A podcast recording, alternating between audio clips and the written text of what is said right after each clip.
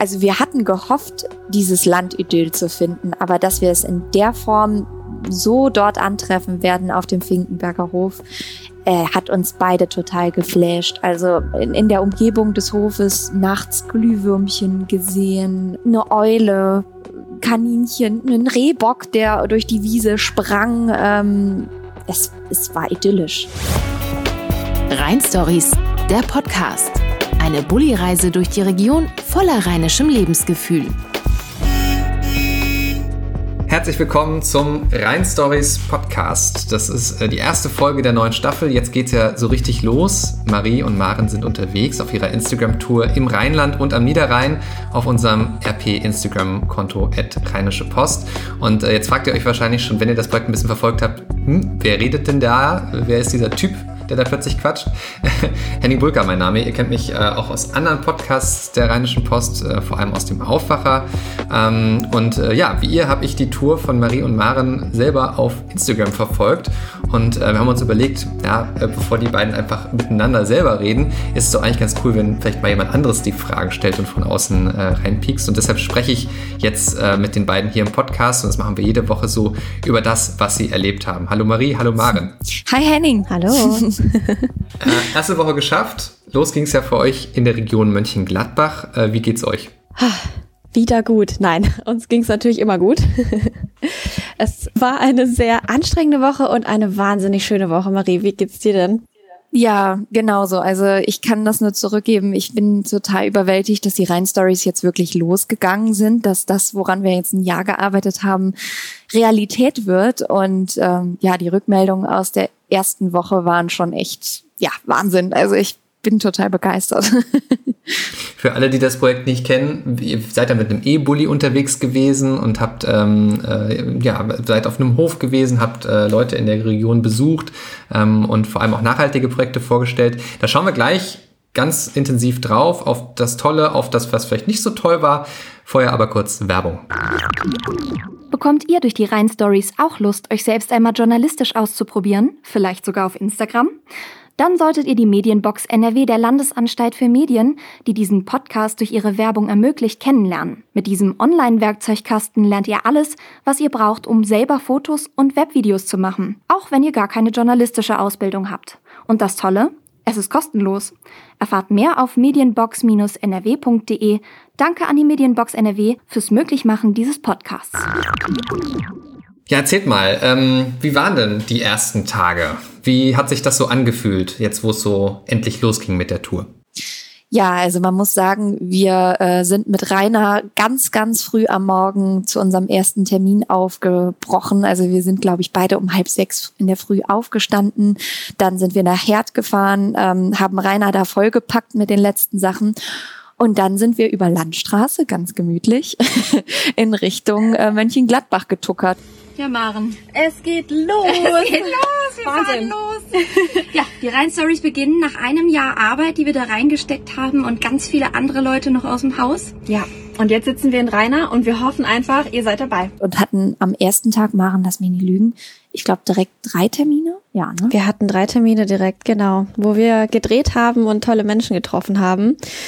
Ja, und sind dann auch erst relativ spät auf unseren Hof gekommen und ähm, ja, waren dann dort erstmal und konnten erstmal nichts tun. Es hat nämlich geregnet. Ja, richtig. Wir haben dann erstmal versucht, unser, unser Zeug aufzubauen. Wir hatten ja wahnsinnig viel dabei. Wir haben zum Beispiel ein Pavillon und, und alles Mögliche dabei gehabt, äh, damit es, äh, ja, damit wir gut ausgestattet sind. Ja, und der Pavillon, damit hatten wir so ein bisschen unsere Probleme, ne, Marie? Ja, also es war, es war tatsächlich so, dass wir ähm, diesen Pavillon aus der Eventabteilung geliehen haben und wir haben, wir haben das Teil einfach nicht eingerastet bekommen. Und dann haben wir völliger Verzweiflung den Andi angerufen und Andi, was machen wir? Wir falsch? Und er sagte zu uns, ihr braucht einen großen, starken Mann. Und Maren und ich legten auf und schauten uns an und waren so, nein, nein, wir brauchen keinen großen, starken Mann. Wir schaffen das auch alleine. Und in einem wirklichen Kraftakt haben wir dann gemeinsam diesen Pavillon zur Einrastung äh, ja gezwungen und es geschafft und es war ein erstes Erfolgserlebnis im Sturm im Regen diesen Pavillon äh, aufgestellt zu bekommen. Das zählt wahrscheinlich so zu den Erlebnissen, die man nicht so auf der äh, Kamera so viel gesehen hat. Ich habe nämlich auch, äh, als die Tour losging, so nach draußen gucken und dachte so, na, da habt ihr euch ja echt tolles Wetter ausgesucht und war irgendwie sehr froh, hier in meinem Wohnzimmer zu sitzen. Das ist äh, aber schön, dass. Wie ist es denn jetzt? Seid ihr irgendwie äh, mittlerweile wieder trocken? Ja, mittlerweile sind wir wieder trocken. Wir hatten einen, wirklich einen Tag, der komplett verregnet war. Und ähm, ja, ich weiß noch, wie, wir saßen morgens im Dachzelt und wollten aufstehen und es war einfach ein riesengroßer Fleck auf der Matratze. Ähm, reingeregnet aus dem Fenster, das wir dummerweise dann auch offen gehabt, gehabt haben. Aber äh, der ist dann auch schnell wieder getrocknet. Wir haben das Zelt dann einfach zugeklappt und gesagt, okay, damit war's das dann mit Regen. Und wir setzen uns jetzt ins Pavillon und äh, genießen da die Zeit.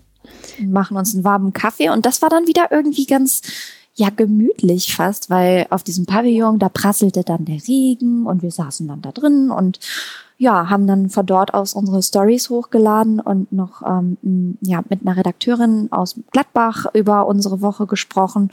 Und das war dann eigentlich wieder ganz kommod. Aber ich sage es euch, ich werde mir auf jeden Fall dieses Wochenende noch eins kaufen. Und das sind Gummistiefel. Ich wollte gerade fragen. ja, auf nasse Füße habe ich echt keine Lust mehr. Ähm, ja, aber so die Anschaffung werde ich doch noch machen. Wie, ich habe mich so gefragt, so ein, so ein, was nicht, normales Auto, da ist man sicher drin, kenne ich selber vom Campingurlaub, da hatte ich einmal ganz dolles Gewitter und war dann froh, irgendwie so ein Auto zu haben. Aber dieser Bulli, der ist ja jetzt kein normales Auto. Wie war das so in dem Wetter? Äh, schwierig. Nein, also also Rainer ist ein ist ein guter, aber Rainer im Regen ist ist schwierig, ne Marie? Also nicht ja. einfach. also die Lautstärke erhöht sich auf jeden Fall nochmal deutlich, denn äh, Reiners Scheibenwischer, die haben nur einen Modus und der ist on, also und das ist das erzeugt noch mal ein, eine Lautstärke in dem Auto und macht einen irgendwie auch ein bisschen jeck. Also man kann das nicht durchgehend ertragen. Ne? Also wir mussten immer mal zwischendurch sagen, okay, Rainer, reicht jetzt. Mhm. Genau. Wir haben eigentlich Scheibenwischer an und ganz schnell wieder aus, immer nur kurz, um die, die größte Nässe wegzuwischen. Und ähm, das ging dann im Turbo-Modus. Und, und dann haben wir es aber auch wieder gelassen. Ja, genau. Und auf der Rückfahrt, ne, als wir nach Herd gekommen sind, da haben uns alle irgendwie so ein bisschen angeblinkt und wir dachten so, ja, hallo, wir sind's, äh, die Maren und die Marie im, im Rainer. bis wir dann festgestellt haben, okay, es tritt wirklich sehr, sehr häufig auf. Und Rainer hat auch nur einen Lichtmodus und der ist, glaube ich, Fernlicht irgendwie.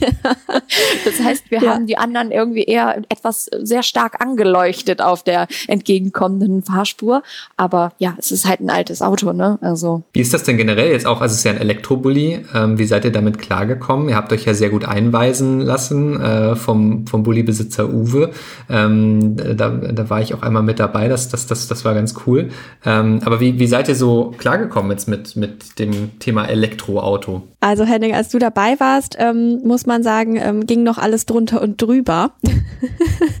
ähm, da haben wir uns noch quasi anschmiegen müssen mit Rainer. Aber mittlerweile ist Rainer einfach unsere größte Konstante. Rainer ist einfach toll, es klappt gut. Ja. Ne? Wir, wir fahren, wir schweben über die Straßen, naja, zumindest fast. Und ähm, es macht einfach Spaß, ihn zu fahren. Und Rainer ist auch irgendwie so ein bisschen wie unser, unser Hund. Man kommt irgendwie mit allen Leuten ins Gespräch über Rainer. Alle wollen Rainer mal äh, angucken oder vielleicht auch mal streicheln. Nein, aber auf jeden Fall äh, ist Rainer echt ein guter Gesprächsöffner. Also jeder bräuchte einen Rainer. Aber den Rainer gibt's halt nur einmal. Den ja. äh, kann nicht jeder haben. So wie Rainer ist keiner. Oder gar keiner. Hm. Ähm, da steckt der irre viel Planung drin in dem Projekt. Ihr habt das gerade schon so gesagt, so drei Termine an einem Tag und ihr habt echt sehr lange an diesen Stories gesessen. Bevor wir so konkret auf das schauen, was ihr auch wirklich erlebt habt, also mit wem ihr so gesprochen habt, Erzählt mal so ein bisschen so der Prozess, wie sind diese Tage abgelaufen? Also zum einen sind diese Tage einfach sehr, sehr lang, weil ähm, Instagram einfach etwas ist, was sehr viel Zeit braucht, sehr viel Zeit zum, zum Gestalten, zum Überlegen für den Aufbau, wie man, wie man die Stories aufbaut.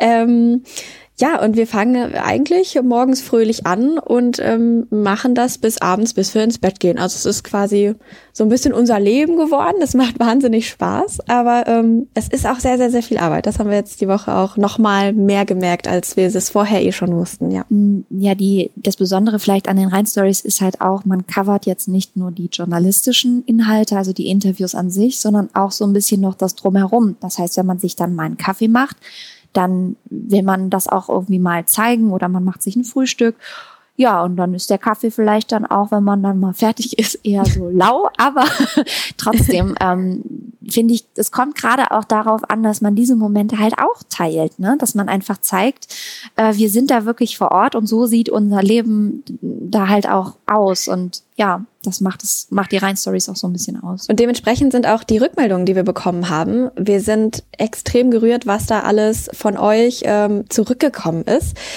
wir haben so viele liebe Nachrichten erhalten, wie sehr und wie gerne das verfolgt wird und ähm, wie viel auch drumherum verfolgt wird und wie gern das angeschaut wird. Das hat uns einfach überwältigt und total glücklich gemacht. Gibt es da eine Nachricht, die euch irgendwie überrascht hat? Ich habe bei einer gesehen, irgendwie da hat äh, jemand gepostet, der auch irgendwie in der Region Gladbach ist, dass er auch so einen Bulli hat. ähm, ja. Aber was gab gab's denn noch für andere Rückmeldungen? Erzählt mal ein bisschen. Ja, also Rainer hat Verwandte in Gladbach, genau. das, das war total schön. Aber wir, wir haben tatsächlich auch eine ganz, ganz rührende Nachricht von Johannes bekommen. Johannes ist äh, 89 und hat ähm, Instagram relativ neu und verfolgt die Rhein-Stories da. Und wir haben ihm ja über Instagram erstmal, also er fragte, wie kann man denn die Rhein-Stories, wie kann ich euch immer sehen? Und wir haben ihm erklärt, wie man das halt abonniert und einstellt alles und kamen darüber so ein bisschen ins Gespräch und äh, stehen auch immer noch in Kontakt, weil ja, also er, er, er nimmt wirklich an den Geschichten teil und, und, und erzählt uns davon, was er davon hält, ähm, ja, Insekten zu essen und mit einem Van unterwegs zu sein. Und das, das rührt mich total. Und ja. Das ist das, was wir auch mit den Rhein-Stories ähm, ja, erreichen möchten, dass, dass wir mit den Menschen diskutieren können über die Themen, die wir machen, die wir präsentieren und über die Menschen, die wir treffen und einfach über dieses, dieses Gefühl, im Rheinland unterwegs zu sein und irgendwie, ja, tolle Orte zu entdecken. Und genau das ja, machen wir quasi mit, mit diesen Menschen und das ist einfach nur schön.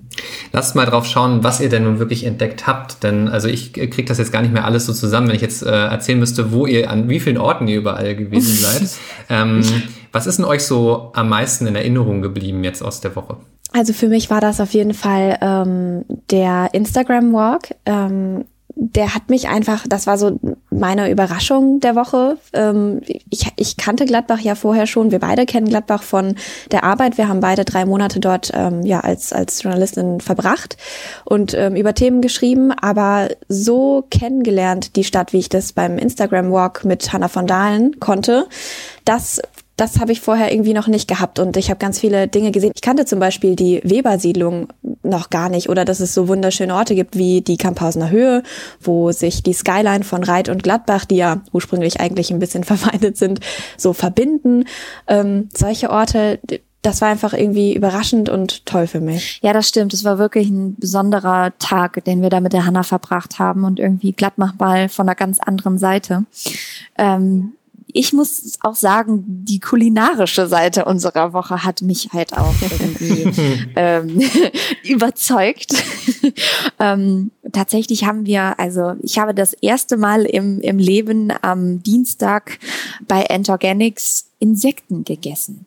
Und zwar ähm, jetzt nicht so, wie man das vielleicht aus irgendwelchen Tierfilmen kennt, äh, die ganzen am Stück, sondern als Pulver und dann verarbeitet. Und wir haben, ja, wir haben gemeinsam mit den beiden Jungs, die sind äh, echt noch richtig jung und haben ein kleines Startup in Erkelenz gegründet, ähm, haben wir Insektenburger gemacht und ähm, die beiden haben uns echt überzeugt, oder? Es war richtig lecker und äh, ja, und sonst äh, ein, ein zweiteres ähm, kulinarisches Highlight war auf jeden Fall auch noch das, ähm, das Kochen gemeinsam ähm, mit äh, Jörg Engels auf seinem Hof mit den Kartoffeln und den Kartoffelmuffins. Also das war auch nochmal richtig lecker. Jetzt muss ich mal auf diese, äh, auf diese Insektensache zu sprechen kommen, denn das hab, also ich habe auch, hab das gesehen und dachte so, mhm. ich finde das irgendwie selber auch spannend. Ich habe aber selber noch nie Insekten gegessen und äh, es ist ja auch jetzt nicht so ganz einfach, äh, da jetzt, da jetzt dran zu kommen, weil es eben noch nicht so ähm, so viel in Deutschland vertreten ist. Beschreibt mal, wie schmeckt das denn? Tatsächlich jetzt gar nicht so ähm, ja, einen besonders starken Eigengeschmack. Ich, Maren meinte, als sie da rein bist, ein bisschen nussig. Und mhm. das kann ich auch unterstreichen. Also ich fand, es schmeckte nicht unbedingt nach Fleisch. Also wenn man jetzt wirklich ähm, den kompletten 100% Ersatz zu einem Fleischburger haben möchte, ist das vielleicht nicht das Richtige. Aber es schmeckt wie ein richtig, richtig guter Veggie Patty. So, es schmeckt ja genau, wie gesagt, ein bisschen nussig und ähm, sehr gesund, wenn man das so sagen kann, dass mhm. etwas gesund überhaupt schmeckt. ähm, ja, es, es war einfach lecker. Also ich, ich würde es immer wieder essen. Ihr habt ja mit den Rhein-Stories, neben dem, dass ihr die Region zeigen wollt, ähm, auch das Ziel, ja, letztlich, ihr habt das selber, glaube ich, so formuliert, ähm, ja, den, den kleinen Weltverbesserern, die da so in unserer Region unterwegs sind, ein bisschen eine Bühne zu bieten. Ähm, da ist wahrscheinlich auch das, was Endorganics machen, äh, euch so in Erinnerung geblieben. Zumindest hatte ich so das äh, Gefühl. Ähm, wie habt ihr diese, also ihr habt ja vorher euch viel überlegt, so wie das dann wohl sein wird, mit all diesen Menschen zu reden. Ne? Das ist ja mal die Theorie. Aber wie war das, wie war das denn dann? Wie ähm, beschreibt man ein bisschen, was haben die erzählt über ihre Motivation, ähm, jetzt plötzlich Insektenburger zu machen? Das ist ja nicht einfach nur knallhartes Geschäft, sondern die haben ja schon ein bisschen offenbar eine Vision dahinter. Ja, total. Also die beiden, man muss wissen, ähm, Erkelens, das liegt halt auch direkt beim Tagebau und die beiden ähm, haben einfach ein sehr großes Bewusstsein, was so ähm, Klimaschutz und Nachhaltigkeit anbetrifft, einfach dadurch, dass sie dort aufgewachsen sind. Aber sie haben beide gesagt, ähm, es bringt halt nicht nur jetzt am Hambacher Forst ähm, demonstrieren zu gehen, sondern wir wollen wirklich etwas bewegen und wir wollen etwas verändern und wir wollen ins Machen kommen. Ich glaube, das ist das wichtigste Super Thema unserer ja. Generation und jetzt der nächsten Zeit. Und wir müssen schauen, was wir machen. Und wir sind halt Fans davon, konstruktiv irgendwas selbst zu tun. Demonstrieren ist zwar auch wertvoll, um quasi aufmerksam zu machen, aber da muss es auch Leute geben, die was verändern.